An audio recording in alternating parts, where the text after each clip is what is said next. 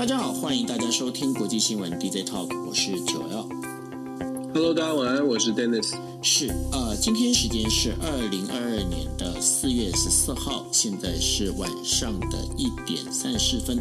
那我们今天一样为大家带来五则新闻。第一则新闻是谈到的，就是有关于乌克兰最新的一个状况当中，有包括了，就是我们昨天也跟大家提了关于芬兰跟瑞典哦，呃，本来只是呃。英国的《泰晤士报》的一个报道，那现在的话已经有得到正式的确定，就是说他们现在希望能够快速的能够加入北约。那另外的话，呃，我们在讲说日本呢，它传出了有意要加入 AUKUS。但是呢，呃，在今天傍晚的时候呢，被官方长官是否决呃否否认这件事情。那到底这个日本跟阿夸斯之间呢？因为大家知道，呃，北约北约跟欧盟之间最大不同在于，北约是一个军事组织，而欧盟欧盟是属于一个算是一个呃，我们在讲的是一个经济组织哦。那另外，Aquas 跟这我们在呃现在在谈的，包括了一些相关的美国在于呃，不管说四眼联盟也好，或是美国想要主导的新的一个那个经济架构也好，那这所有的东西里头，跟 Aquas 之间到底为什么日本会传出这样的一个消息？那另外的话，韩国外长哦，新的外长已经出炉了。那这个韩国外长呢，他本身呢，他的不管是英文也好，日文也好，其实都算不错，算是一个知日派。那对于未来的一个日本跟韩国还有台呃美国之间的关系到底会怎么样？我们来跟大家做分析。那香港的新的特首已经诞生了，那没有任何悬念的哈，就是李家超来担任了这个新的一个特首。那当这个李家超当新特首之后呢，那香港本身的一个不管从经济或者是在它整个一个治安的状况之下，会有什么样的一个变化？跟过去的香港有什么不同？那最后一个就是跟大家提到了有关全球通膨哦，那对于美国的一个影响到底发生在什么地方？OK，好，那我们进入第一则新闻哦。第一则新闻跟大家提到的就是芬兰总理马林呢，他表示哦，就芬兰将会在几周而不是几个月内呢。会快速的得到结论，来决定芬兰是不是要加入北约。那随着俄罗斯入侵乌克兰，芬兰的危机感呢正在上升当中。那目前的话，关于要不要加入北约这件事情呢，政府跟议会当中也在呈现很热烈的一个讨论。他这个这段谈话呢，是在跟瑞典的斯呃，在瑞典的斯德哥尔摩跟瑞典首相安德森在举行一个联合新闻记者会上来发表的一个谈话。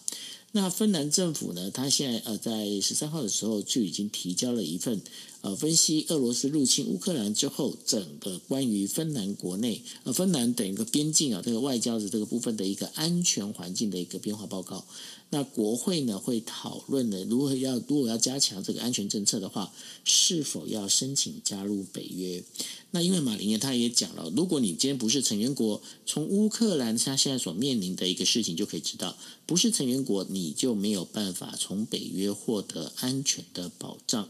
那北约国家通过资金跟武器在支持乌克兰，却没有办法出兵，最主要原因也在这里。那另外的话，在申请的同时呢，那北约呢，在呃，因为这必须在六月底的时候啊，呃，北约在马德里举行这个会谈的时候呢，一定要在这之前要提出来。如果没在之前提出来的话，可能就必须往后延。那另外，对于呃瑞典来说的话，瑞典它目前也开始在讨论，就是到底要不要加入北约这件事情哦。那另外的话，呃，现在最新的一个状况就是说，俄罗斯的军队呢，它现在基本上。已经整编在乌东境内，乌东的那个边境这边哦，准备真的是看起来是准备把乌那个乌东的这个部分要把它拿下来。那对于俄罗斯来讲，现在也有媒体在做分析，就是说在五月九号之前呢，那这个俄罗斯总统普京呢，一定要拿到一定的战果，要不然的话，在五月九号的这一个呃，就是。当年他呃，俄罗斯打呃，应该是说苏联把那个呃德国哈，把德国赶出纳粹德国，把它赶出就呃打败的时候呢，就是五月九号是一个纪念日哦。那在这纪念日里面，那对于呃呃那个普丁来讲是一个非常重要的一个日子。那现在呢这几天的话，真的乌东的边境呢开始真的是风起云涌，而且现在整个状况是非常的紧张。Denis，。接下来这个部分的话，不管说北约也好，因为我们昨天已经提过这件事情了。那然后呢，再加上了现在乌东边境，你觉得接下来的整个一个状况，你的分析是怎么样呢？我觉得短期之内还是会非常紧张诶。我想，我想刚刚提到那个五月九号会是一个关键。就五月九号的时候，普丁的态度，他一直认为说他会胜利嘛。那他也要求，或者是他也呃喊话说，俄罗斯一定会达到他的目标，也就是胜利。那现在看起来，他的胜利就是乌东地区，就是在乌东地区，俄罗斯呃整个的军事实力，从现在在媒体上面我们看，如果看军事。的地图，你可以看到乌东地区其实大部分是被俄罗斯确实是控制的。那当然，他的手段是非常的凶残，这是被大家谴责。可是以现实来说，俄罗斯确实在乌东地区有它的优势哦。那以这样的情况来说，普丁他就可以宣称他自己是胜利。所以至少到五月九号之前，我会觉得俄罗斯持持续在乌东地区巩固他的这个占领的地区，甚至在五月九号看看是不是他宣称胜利之后，再来考虑说要不要跟乌克兰谈判。这可能是俄罗斯的盘算。那乌克兰的部分呢？今天泽伦斯基是跟全世界就在这几个小时之内，他发表了一份清单。什么清单呢？武器清单。泽斯基发表武器清单，说西方国家必须要，应该也不能说必须了。他就说，西方国家如果你真的要帮我们帮乌克兰的话，这是乌克兰所需要的武器。当然，里面包括了坦克、刺针飞弹，大家听过，已经听了很多的这些武器。乌克兰呢，这个泽伦斯基是强调说，现在乌克兰是还有一些武器的储备可以继续打的，可。是目前看起来呢，这两个两个月之内是 OK，超过两个月可能就需要更多的帮助。那他现在爆出的这个武器清单，就是希望可以持久战继续打下去。但是我们说，我们看到乌克呃泽伦斯基。的这些这些呼吁哦，你可以想象，呃，很多的国家会愿意去做支持。可是我们说，时间久了，有的时候有一些国家就会出现不同的考量了。因为它不仅仅是提供武器这件事情，提供武器代表这场战争会持久，这场战争会持久，代表的是全球的经济、全球的能源跟粮食还是一样会陷入一个非常低谷的状态。在这样的情况之下，是不是每个国家都会只想说先？现在先先把武器提供出去，还是已经有一些国家开始有不同的思考？我觉得这是我们要观察的。那还是要强调，短期之内，目前乌克兰要求的捐呃给予武器的支持，然后俄罗斯强调的自己一定要得到胜利，看起来双方在和平的这个妥协上面，至少在接下来这一个月，恐怕还没有办法这么快见到和平的曙光哦。那周边的国家，我们就谈到了芬兰跟这个瑞典，他们有一些讨论。现在也是遇到一个呃，就像我们说的，这个乌乌俄战争对世界有很大的影响，尤其是周边的国家，他们会重新思考自己到底要不要呃加入北约，到底自己用什么样的态度来面对未来的变局。对于芬兰来说，就如同我们昨天所讨论的，加入北约是一个安全的保障，他当然也是想要围堵所谓的俄罗斯的霸权或者专制的政体可能扩散。这个权力扩散到其他的地方，但是自己的安全也是呃非常的重要。这个地方我们想要特别特别跟大家分享的是，北约组织它要通过会员的加入，它是必须要大家都同意的，因为这个是白纸黑字哦，写得非常清楚。Article Five，如果你加入了，你等于得到了保障。照理来说，我们会遇到的状况是说，诶，北约组织的现在这样情况，应该张开双臂欢迎，欢迎芬兰，欢迎瑞典抛弃中立，然后加入北约，这是理论上是这样。现实会遇到什么问题呢？现实的状况是，芬兰跟瑞典如果真的都加入北约之后，他所他会对很多。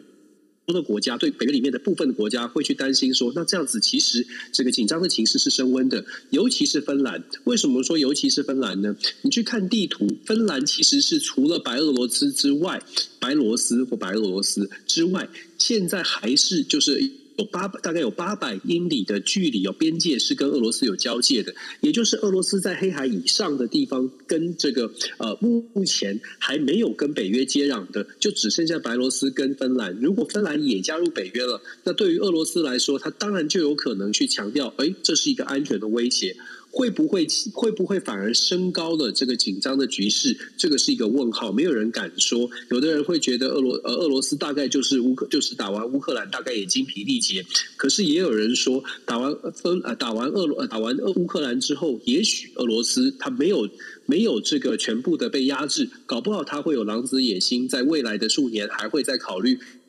进犯其他的国家，所以芬兰要不要加入北约，才会变成芬兰自己内部的辩论，以及对全球说北约其他的国家也在想想说，如果这个动作会不会反而刺激？那我们就说美国，美国如果要同意哦，就是美国也是北约的组织嘛，美国如果要同意的话，至少回到国内的政治，他所要同他要同意芬兰加入北约。我们说了要同意，但是国会的认证哦，在美国按照这个 ratification 的过程是美国要三分之二的参议员去认可说芬兰或者是瑞典去加入北约。那三分之二我们知道，现在民主党当然没有问题，百分之呃五十票的五十票加五十一加这个贺锦丽的小贺好久没提到了，加他五十一票，可是要达到三分之二，基本上要达到六十六十六票六十七票，那就代表了共和党也必须要加入。但是我们也在这段时间也听到了，共和党内其实有不少的论述在强调说，如果美国不断的去满满足泽伦斯基的需求，会不会造成这场战事会持续的打不完哦？有一些反思，不管大家认同或者是反对，这种反对的意见，这种不同的意见哦，会不会造成美国在整个 ratification 就是批准他呃芬兰可以加入北约的过程，也出现一些旗舰？这都是我们可以观察的。简单说了，就是加入北约组织是一个大家觉得想当然，而且觉得可能会很 OK 的事情。可是实际上的政治现实恐怕并没有这么简单。就说芬兰想加入，瑞典想加入，大家都会完全的张开双臂欢迎。然后芬兰跟瑞典国内自己是不是百分之百的大家都有同样的同感，说加入之后是比较安全，还是加入之后是比较危险？其实啊恐怕还有一段的辩论呢，我们会看到。是哦，那所以说，呃，这整个现在目前的一个状况里头啊，就是，呃，应该是这么讲哦，在过去啊，在过去，呃，很多时候我们在讲说发动战争这件事情啊。发动战争这件事情呢，是解决有很多时候是解决这个哦国家与国家之间一个争端的一个做法哈。但是呢，发动战争这一件事情，在过去哦，在二战之前的话，并没有被一个明确的一个定义啊，就是说发动战争它到底是不是对的一件事情。但是在二战之后呢，呃，就是后来渐逐渐的一个定义之后呢，所谓的发动战争哈，在于就是呃，除非你今天你是，比方说像乌克兰，它被。俄罗斯入侵了，那这样的一个发动这样的一个战争的一个做法的话，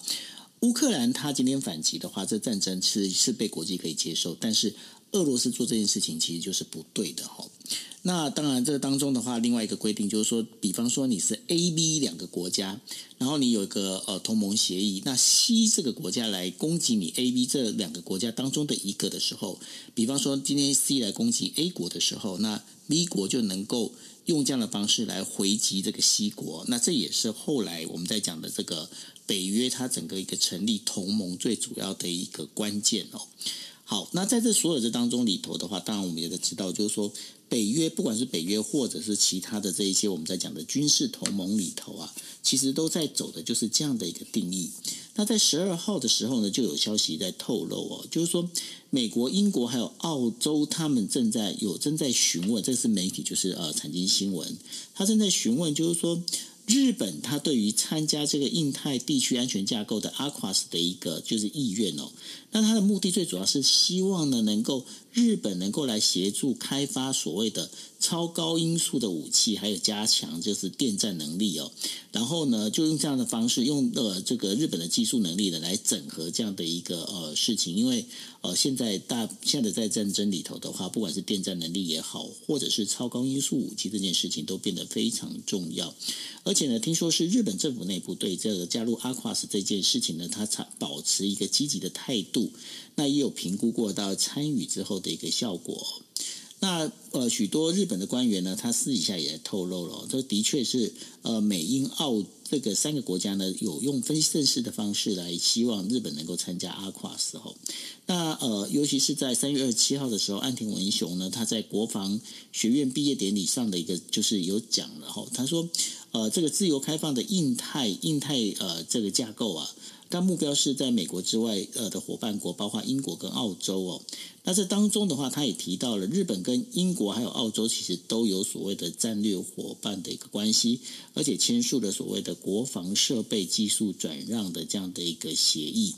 那这也让很多人认为，就是说阿夸斯这件事情，日本好像有在思考，甚至未来的话，已经就不可能会叫阿夸斯，而叫加夸斯哦，就是 Japan 的 J 把它加在里头。但是呢，在今天的时候呢，日本内阁官房长官松野博和呢，他在就。是呃上午的这个记者会上面就表示哦，目前呃英呃英美澳这样的呃就是安全架构 AUKUS 呢，目前日本并没有考考虑要去呃加入或是协商哦，所以呢，对于这个状况，嗯，目前并没有正式考虑要呃去协商。那代表说私底下到底有没有？因为在呃，我们在讲说在外交语言哦这上面的话，有很多不一样的一个想法。Dennis，你觉得日本他会不会有意愿加入 AQUAS 的？那把 AQUAS 的这个架构变成是一个 JAQUAS 这样的一个概念呢？如果没有考虑中国的压力，当然他会觉得很不错啊。以现在世界的变局来说，但是很很无奈的就是日本当然有它的考量，尤其是呃。就是北京当局一直在讲说啊，QUIS 就是这个 AQUAS 或者 QUIS，基本上就是一个小北约的一个概念，就是围堵的概念。所以北京其实对于这个 QUIS 一直都有非常非常高的这个反对，就是不不爽的这个声音。那日本，你说日本是不是怕中国？倒不是怕中国，但是觉得就是以现在的状况来说，有没有必要去去去强势的挑战中国？这个我相信是日本非常理智会做出的一个现实的判断哦。在阿阿库斯这个。这个合作的过程当中，其实日本可以看得非常清楚，就是澳洲、英国跟美国，他们一定会需要很多的帮助。所以阿库斯其实之前就在谈说，怎么样可以让更多的盟友有办法参与阿库斯，不管是正式还是非正非正式。虽然说正式白纸黑字变成这个把日本加进去，变成加库斯，或者是呃就是阿库斯呃阿库斯加 A plus 阿库斯 plus。这种模式呢，当然它可能更加的这个正式，可是当然它的风险也会提高。就像我们说的，它的这个呃，譬如说北京的反制，或者是对于整个亚东亚地区，是不是真的安全是提高的？我觉得日本一直以来对外交政策都是相对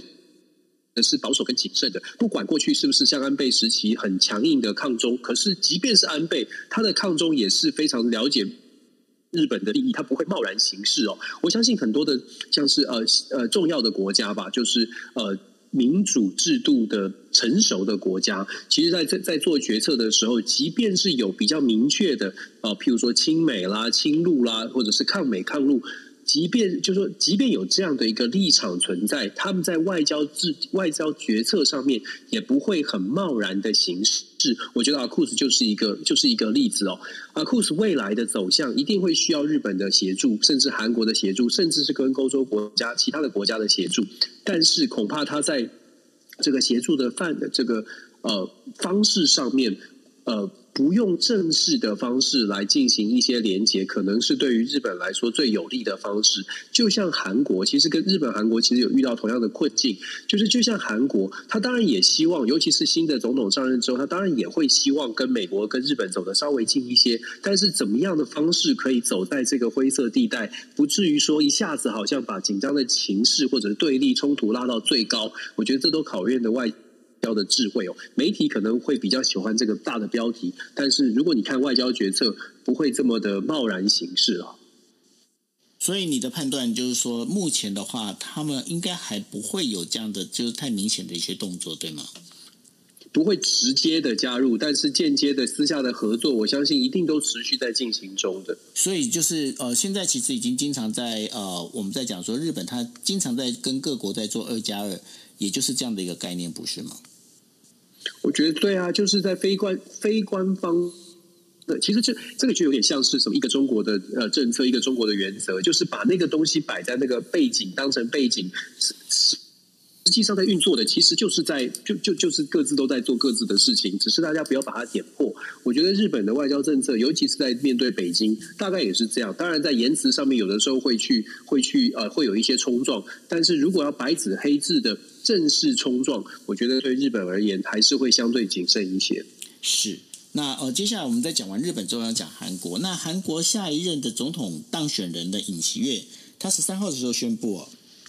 他任命的就是这个呃，就是呃一个议员叫做朴呃叫做朴正哦，他担任呢就是呃这个韩国政府的这个新的一个外相。那为什么是朴正呢？那其实呢，呃，朴正他本身的话，他是有丰富的这所谓的外交经验哦，他可以使目前已经陷入这个外呃，等于说韩国跟美国之间这个外交上的一个困境的这样的一个呃做法呢，能找出一个新的出路。那朴正他本身是来自于外务省，他在一九九零年的时候呢，他担任过金永山的一个秘书的翻呃翻译秘书哦。他后来当选到国会议员之后呢，也帮韩国在对于对外贸易政，他是担任就是对外贸易统一委员会的委员长，所以呢，也被认为是呃在韩国里面是很懂外交的一个人。尤其是他在美国的这段时间呢，他曾经他有广泛的一些人脉，他也是那个韩国美韩美议会外交论坛的一个主席哦。那这个论坛的话是一个外交的一个框架。那在这个月超早的时候呢，他作为是尹锡悦的特使呢，他还特地去好华盛顿去访问，并且跟美国国务呃国家安全顾问沙呃沙利文呢在内的这样的一个国家呃就是美国高级官员见过面哦。用这样的方式，而且他曾经也在东京留过学，在日本也有一定的人脉，所以呢，他也希望他他在讲说他呃在二零零八年接受那个日经新闻的采访的时候，他说过一句话，他说我不要求日本对于就是历史问题有任何的道歉或反思，他说我其实我比较重视的反而是未来有一个很成熟的所谓的韩日关系哦，所以他希望能够强化日韩的这个本身的一个关系，呃，从这两个就是。日本他现在的这个外相，我们在讲林芳正，林芳正他其实也是一个知美派哦。那韩国的这个外相现在朴呃朴正的话，他本身也在美国的这个关系人脉非常的深。这样的一个人事安排里头，对于美日韩三国之间，呃，在形成东亚的安全保障里头，会不会有一些加分的一些作用？那如果是用这样的方式的话，当然就是我们在在前面那一题也提到了，就是说，呃，不管是阿库斯这一边的话，它本身的话，其实呃，这个中国这一边，它一定会很关注的，就是包括这个，因为第一个就是军事，第二个当然就是外交哦。那如果韩国在这个外交的天平开始往美国这边倾斜的时候，对于中国来讲，中国它会不会开始觉得焦躁呢？我觉得中国应该可以感觉得到，日本跟美国现在，呃，日本跟韩国大概现在都会稍微更倾向美国，因为韩国的总统选举结果出炉之后，我相信北京当局就知道，过去文在寅时代的所谓的安所 所谓的安美金中哦，就是安保是靠美国，然后经济跟跟中国挂钩，跟中国连结这种路线可能会稍微做一些调整。文在寅时代其实基本上是对中国是保保持比较低的姿态，这当然也造成文在寅的政府很多时候被认为说。对于这个中国好像低声下气哦，那现在尹锡悦当当然保守派的势力跟跟这个文在寅是不一样的，他从现在虽然还没当呃当选之后，虽然还没有正式的上任，其实。其实他整个呃论述，包括今天的这个朴正，所谓的知美派的朴正，他们过去的论述都是稍微更加亲近美国，不敢说是不是会完全走鹰派的路线，但是亲近美国，以美国为呃主要外交政策的核心考量，大概是不大概是没有错的。也就是未来呢，所呃所有的韩国的外交政策很有可能都会进一步的跟美国有一些协调之后，才做出一些决定。那当然，这个我相信在韩国内部也会有一些讨论，有些。人可能觉得文在寅的路线比较能够安全的继续跟呃中国做生意，可能，但是也有人也会觉得说，哎，那现在必须要强硬一些。我们之前分析过，我们光从大选的选票可以看得出来，韩国现在非常的两极，双方差不到百分之一哦。所以朴正他的这个论述，包括他的知美，包括他可能走向亲美的路线，一定会有人反对，就要看他自己怎么样来协调。他有有讲到，就是谢谢宇宙虾米提供的这个韩国的内部的分析哦，有讲到一点，我倒是觉得蛮值得注意的，就是朴正他说，他接任这个外交部长之后呢，他会考虑的不会是政党党派的利益，不会考虑全然考虑党派的立场，会以国家的利益为出发点哦。如果真的是这样的话，那我们可以想象，就算尹锡悦的外交政策会比较倾向美国，但是恐怕也不会大家像大家想的一样，非常的鹰派的，就说美国说了都算。譬如说萨德的建制，或者是美日韩三国的军事同盟，是不是在尹锡悦上任之后马上会来做？我觉得，如果朴正真的考虑到韩国的这个呃平衡，或者考虑到韩国现在的两极的政治，目前还没有真的全然的让保守派势力掌握行政和立法权全部掌握。在这种情况之下，为了韩国的稳定，或许朴正会稍稍的，即便是知美，但是或许是会稍稍的这个更加的谨慎一些，不会马上的去做跟这个文在寅时代这个大幅的翻盘。可是毫无疑问的，未来跟美国越走越近，逐渐逐渐的跟呃美国的印太政策略有更多更紧密的协调跟合作，这是很有可能的。因为其实我们说很坦白话，美国也很需要日本跟韩国，不要以为只是。日本、韩国需要美国而已，是美国也很需要日本、韩国。我们也之前呃讲了好多次，美国现在的影响力之所以会逐渐的感觉到，哎，好像说话大家没有在听，很大一部分原因是因为美国本身的这个国内的分歧，再加上美国资源是有限的，大家都不愿意把投资源投入到外面的事情。九二，如果记得，我们昨天还在讲说，美国现在第一名的是经济问题哦。光是从这个现实的经济问题，你就可以看得出来，如果美国的国内的经济问题没有得到缓解，你要美国人民说去接受说，呃，这个在东亚、东东北亚地区投入大量的兵力、投入大量的军事的成本，其实这是这是比较不切实际一些。所以从这个角度来说，为什么我们会讲说，不是日本跟韩国要一定要怎么样跟美国走得多近？其实美国也有这个动机，想要跟他们走得更近，因为这两个国家会是日会是美国印太战略当中的左右权。如果左右权很强大，美国就可以节省它的资源在亚太地区，这个才符合美国的利益。那当然，是不是能够造成嗯美国跟日本还有韩国双赢？这就是我们要观察的重点了。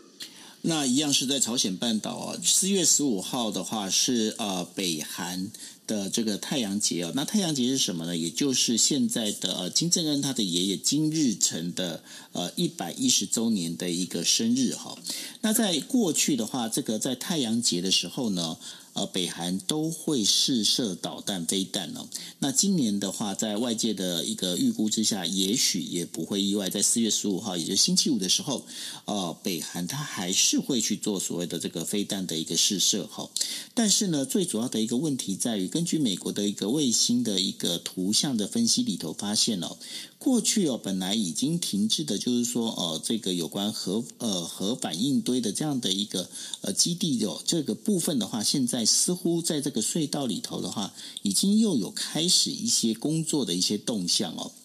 Dennis，其实，在呃。俄罗斯入侵乌克兰这件事情上面，其实也有不少人在讲，就是说，如果当年乌克兰没有把核弹哦，没有把核弹就是呃乖乖的缴出去的话，也许现在就不会有这样的一个状况。那对于北韩来讲，做核弹这件事情，对他们来说，是不是一个也是他们自保的一个方式呢？是啊，核子武器就是生存的最后的命脉。啊，就是让大家，就是好像蜜蜂有那个毒针嘛，是就是它很小，但是你不敢随便去动它，因为你觉得，哎呀，我何必去躺这个马蜂，我何必去找这个呢？其实乌克兰，这是为什么我们说布达佩斯备忘录，布达布达佩斯备忘录在一九九四年的时候那个签订，对于乌克兰现在回溯来看，啊、呃，那简直是灾难式的一个外交的决策哦，因为自己把自己自废武功，双手双脚把所有的东西都奉送出。去导致今天的乌克兰没有办法有一个比较强而有力的威慑效果的武器，可以让俄罗斯稍微的多想一下，再再进行这个军事的行动。所以看现在北北韩的金正恩看到乌克兰这样的局势，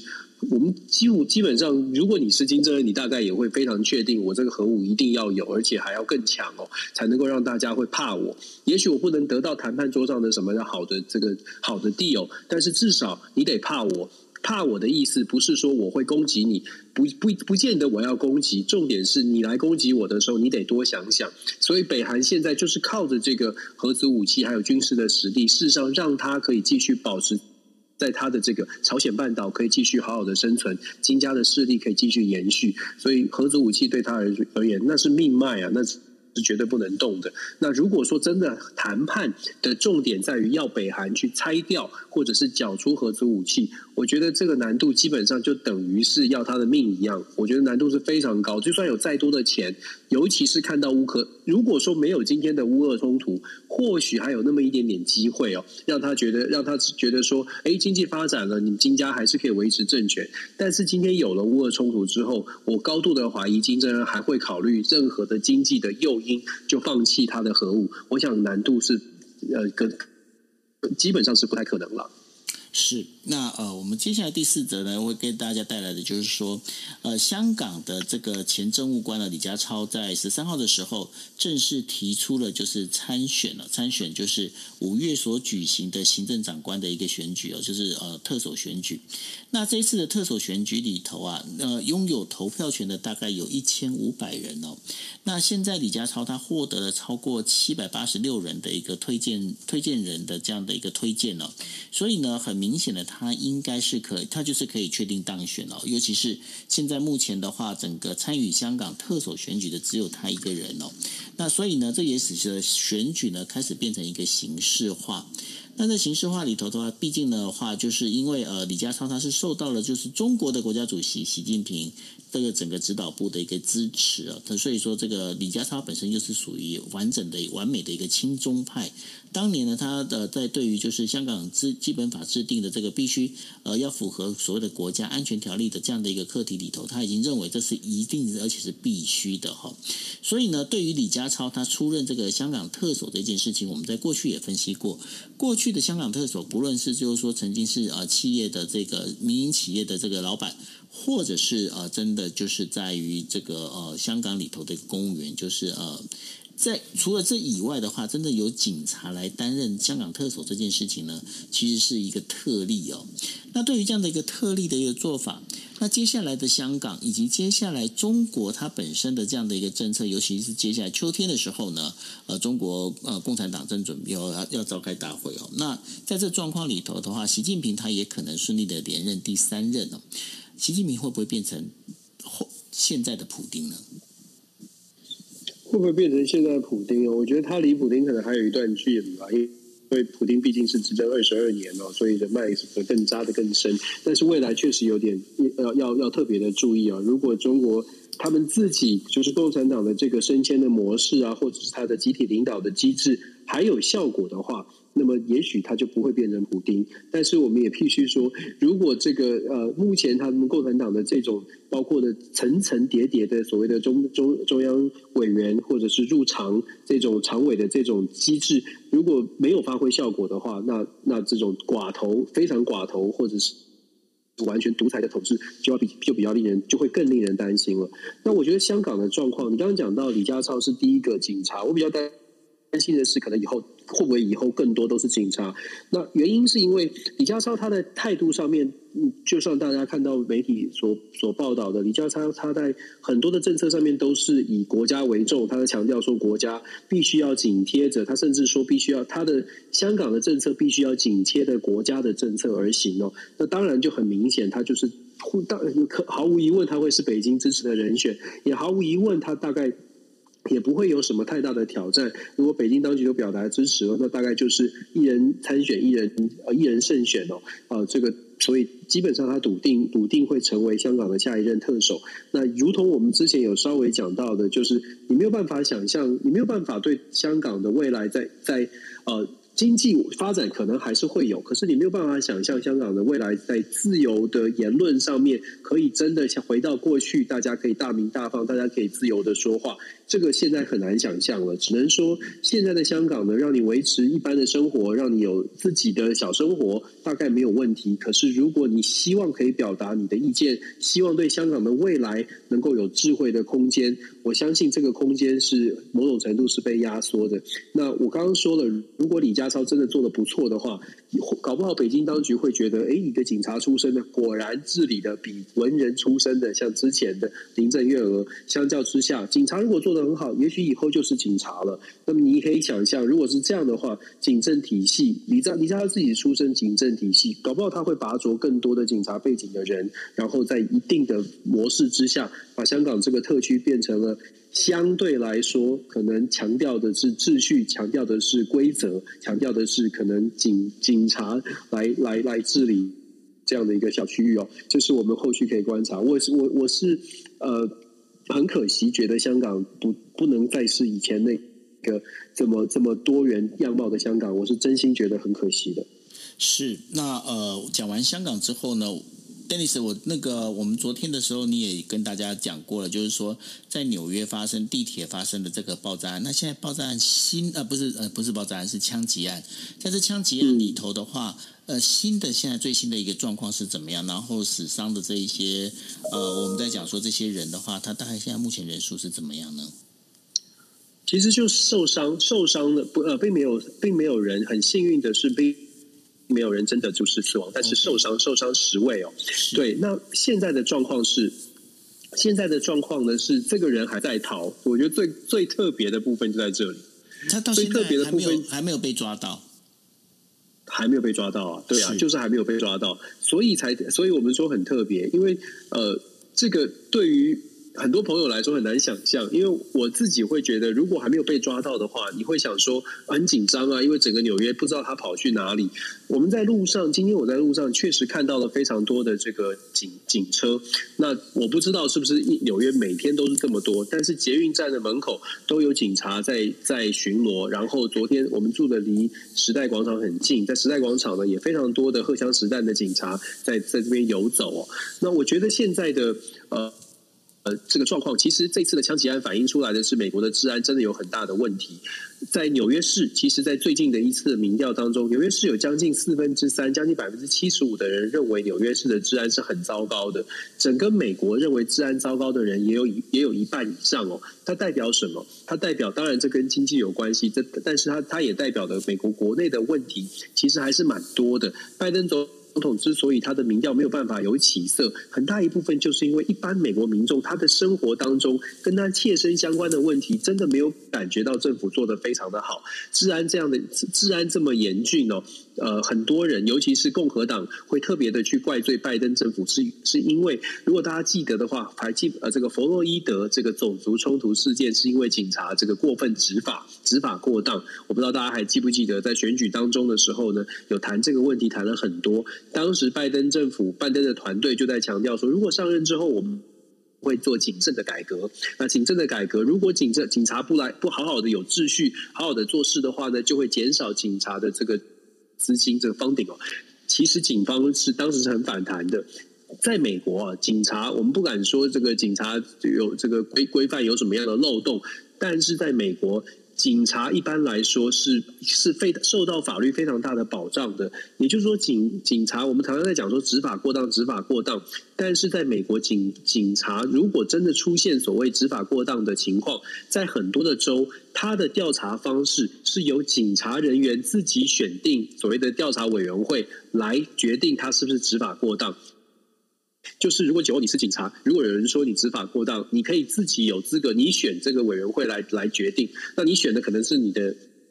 朋友，这没关系，反正只要他们是选定的委员会，有这个流程就可以。现在有一些州开始在做一些修法，在改进这个过程，就是希望说，有些警察如果做得不好，真的有一些淘汰的机制哦。但是你可以想象，这个警察人员这些拉扯，那也可以想象为什么有人说，就是因为拜登你去搞这个警察的警察的秩序、警察的纪律，所以让这个治安的让警察人心惶惶，很多人也不想做警察，导致这个社会的治安更加的更加的混乱哦。总而言之，美国内部的问题，自然会是自自然是一个很大的危机。然后，因为经济状况、通货膨胀，导致更多的人可能生活上面也也并不是过得这么的顺遂跟如意，这个也会造成治安的状况再次的。再次的恶化，拜登政府如果没有办法能够处理国内的问题啊，老实说，他在国国际上面就算风风火火，就算可以可以在国际组织上面站上舞台说话，说的很很很像这个有世界领袖的感觉，国内的美国国内的民众的感受可能跟我们看到的非常不一样哦，这个是要值得注意的。不过在于呃，这整个我们在讲全球通膨的一个状况哦，包括今天呃日本的这个呃就是日元的贬值，贬值到一百对不对二十年来的一个新低，就是一百二十六块呃一一美元兑换一百二十六块日元哦。在这整个一个状况里头，当然这个通膨我们也知道，昨天也在跟大家聊到的，在美国的这整个通膨状况也非常的严重。那在这非常严重的一个状况的情况之下，也形成了就是通膨呢，已经造成美国分裂成两个世界。怎么样在这两个世界呢？一个部分的话，呃，我们在讲说收入比较等于丰厚的这一个族群呢。对于抗通膨的这样的一个压力啊，它相它比较是有这样抗通膨的一个压力，但是呢，呃，能力，但是问题是呢，在于就是我们在讲的底层的这些民众里头啊，这个抗通膨的这个能力基本上就变得相对的低的很多哈。那 Dennis，你觉得呢？你觉得就是说，这当中其实也回到了我们在呃节目之前也在提到的。这跟呃，就是我们在讲呃，联总会，联总会它不开始就是拉高利息，以及就是日以日本银行呢，它一直还是维持这所谓的利率低的这样的一个政策里头，现在已经呈现出两个不同的一个走法，在于对抗通膨这一件事情上，那你觉得美国接下来会怎么走？那这样的一个物价是否又要持续的在往上飙呢？我先赶快插播一下，刚刚有。有朋友已经告诉我们，而且我现在也查了，那个嫌犯被抓到了，现在已经被抓到了。六十二岁的嫌犯嘛，对吗？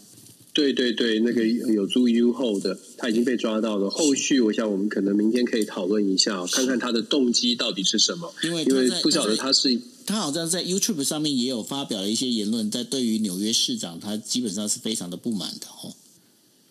纽约市长就是警察，就是警察出身的，嗯。嗯，就不晓得他的动机。我们接下来应该是应该今天会有非常多的报道。对，那你刚刚说美国的通通膨的部分，联准会应该要做出一些动作。其实昨昨天我们就有说了，现在很多的数据看起来非常的不好。老实说，像是通货膨胀率百分之八点五，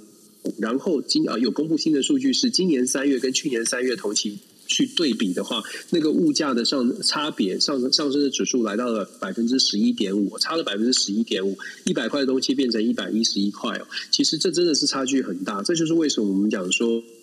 联总会必须要做出动作，美国的拜登政府必须要更积极的去改善经济的状况，否则这个民众的压力呃会非常的明显哦。我一直在讲说。最终，最终，一般的人民还是关注的是他们周边的生活。当你去买牛奶的时候，买咖啡的时候，全部都在涨价。我我的一杯咖啡从从二点七九、二点二点九几，现在到三点多、三点七九了，就是真的是涨幅是蛮多的，都有感的。所以，呃，如果说拜登政府在国内的状况没有办法好好搞定的话，事实上，尤其是经济，如果没办法好好搞定的话，其实他今年的期中选举真的会选得很糟糕。我是非常的不乐观，我觉得民主党挑战蛮多的。那如果他这这次期中选举选得不好的话，那对于美国未来的一个政治的一个走势的话，那势必共和党又要起来。但是呢，现在看起来，呃，前一阵子本来川普他还有一些声音出现，最近川普好像又又没有一些消息了吼。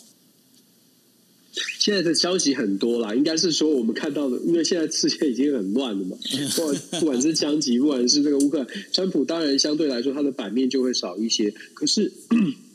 可是，其实共和党就是在在现在哦，其中选举，因为现在已经差不多初选都在起跑了。川普其实有在支持一些这个地方的地方的这个共和党的呃政治人物，还是有地方的消息，还是有的。呃，就是像我们在德州也有一些地方的消息，地方的报纸、地方的平台都会讲说，哎，川普总统支持了谁啊？做了什么样的事情？还是有，只是他没有没有登到这个国美国的这个国家的国。全国的版面没有登到所谓的国际的版面，但是川普并不是完全就是在家休息，川普其实还蛮活跃的，尤其是共和党的群体里面，那他的这个论述啊，也是在在共和党还是有在散播的。那当然最近啊，有一些对他。来说比较不利的消息，就是最近一直在针对一月六号的国会山庄的事件有很多的讨论。那当然也连带的让川普稍微的在这一段风头当中呢，稍微的低调一些些。我相信之后的川普绝对不甘寂寞，还是会出来。尤其是当这个其中选举越到后期，呃的的时候，川普的影响力可能还是会还是会蛮明显的。最近在美国国内有没有针对川普他之前所做的这个社群平台里头有一些新的一些报道？因为后来他们做呃发表之后，然后呃有听说呃这个真的下载的人并没有想象的那么多。那接下来的话，不晓说有没有什么新的一个进展？我觉得这个社群平台应该有。蛮多的这个系统性的问题吧。我有登录的，我有登记要加入，但是到目前为止我还没有排到队，而且一直在讲说有不同的 bug 需要需要处理哦。所以我相信，我想川普找来的人可能可能不是从脸书，不是不是不是不是不是不是从戏骨吧？我不知道他从哪里找来的人，因为现在看起来问题很多，还没有办法真正的上线。啊，有一些朋友确实有用到，但是它并不是特别这么的普及。我觉得技术上的问题，它它可能还需要一段的时间来调整。但是，我还是要强调，不可小小不能小看川普的影响力，因为真的有很多的比较激动的这个共和党保守派的选民，他真的认为非川普不可。我我在德州听到的非常多。认为现在的美国就只有川普能救哦，这是真实的这种一种声音，所以我觉得川普的影，这是为什么我一直在讲说川普的影响力不不这不容小觑。是，那这就是我们今天为大家带来的五则国际新闻 DJ Talk 哈。那 Dennis，你现在还在纽约，什么时候你要回就回德州去？星期五要带学带学生，呃，对，带学生开会，然后还要安排他们这个呃游览啊什么的，很很多，就是一个一个导导游的感觉，还要照顾学生这样。那这次学生他们有去我们在美国的这个纽约的代表处嘛？对吗？对啊，对啊，对啊，他们这是我每一年一定会做的事情。是，那他们这一次去代表处，然后去接触到有关呃台湾有关中中华民国这样的一个呃，就是一些内容的话，他们有有没有什么你觉得比较值得跟大家分享的一个点呢？我觉得他们对于台湾有更深的认识，我们的外交官都做了很好的介绍，很具细靡遗的介绍。我的学生其实也。因为做了很多功课，因为他们研究要上亚洲政治，然后做对，当然我在学校也教台湾嘛，所以他们有一些了解，所以他们希望可以有机会可以正面的问到台湾的外交人员到底怎么来看待现在的美中台的关系。像我的学生就会问说，现在美国有关注到俄罗斯跟乌克兰之间的战争，他就问说，台湾现在对乌俄战争的这个看法是什么？那台湾做什么样的准备？其实都蛮直接的问题，我也觉得蛮好的。我们的我们的外交人员都回答的很棒。那当然了，就是。美国学生他呃他在他还在学习的过程，可以可以确定的一点呢是说，呃，在整个呃过程当中呢，我我们的我们的代表处的这个副副处长真的是亲亲自陪我们一直在解答我们的问题哦，给我们很多的资讯，然后也让学生对台湾很有兴趣，我觉得这是最重要的，因为我们有代表处的同仁，他们他们把台湾的譬如说影片啦，什么包括原住民文化啦，各种文化。台湾做的蛮好的影片，可以播播放的，让我们的学生看了一段。我 我自己老实说，看这个影片的时候蛮感动的，可能太想家了，太久没回家了，所以所以真的真的就是真的会感动。就在国外都是这样，看到国旗，看到这些都会感动。那我觉得学生呃，很明显的是说，呃，我这一团的学生呃，都说要去，都很很想去台湾，就是看完之后都很想去台湾了解一下，就是更进一步的知了解台湾。其实我觉得。人就是互相的交流，或者是呃，让更多的人看见不同的地方，让美国的学生跳出他们的美国中心的思维，是我一直在做的事。也觉得台湾的代表处对给我们的帮助，有真的让我呃嗯，可以帮助我教学，也帮助这个世界可能看到更多呃来自台湾内部的一些消息吧。我觉得这真的是挺重要的。是，那所以呢，呃，就是你好好的加油。那然后现在在还好，现在我好好加油。对啊，那会会会。对啊，还有包括现在至至少就是这个枪击嫌犯已经抓到，那我们明天就可以好好来聊一下，就是关于这个他到底的动机是什么。那这当中跟我们今天提到的有关于就是美国通膨啊这些相关的这些事情当中有没有一些连贯性哦？那不过呢，呃，要跟大家提醒的就是说明天呢，明天我们的这个国际新闻 DJ Talk 呢，我们时间呢会拉回到拉回到呃台北时间星期四的晚上十一点四十五分哦，十一点四十五分。那所以呢不是那么晚哦。那所以说如果呃。大家在这个时间刚好有时间的话，也欢迎大家能够上啊、呃、上网哈上 Clubhouse 来听。OK，那呃，Dennis 最后有什么要跟大家说的吗？呃，没有，祝福大家今天啊，睡睡得好，我自己刚都没睡好，一直带着学生，真的很辛苦。嗯，不过也好玩啦，觉得觉得他们真的看到他们成长很多，我之后再来跟大家分享，很很棒的体会。我很期待台湾也有这个更多的年轻学学生有机会来参加模拟联合国的活动，我觉得这个对台湾的学生应该更有帮助。是，那呃，我们今天的节目就到这一边了，谢谢大家，大家晚安喽，拜拜。晚安，拜拜。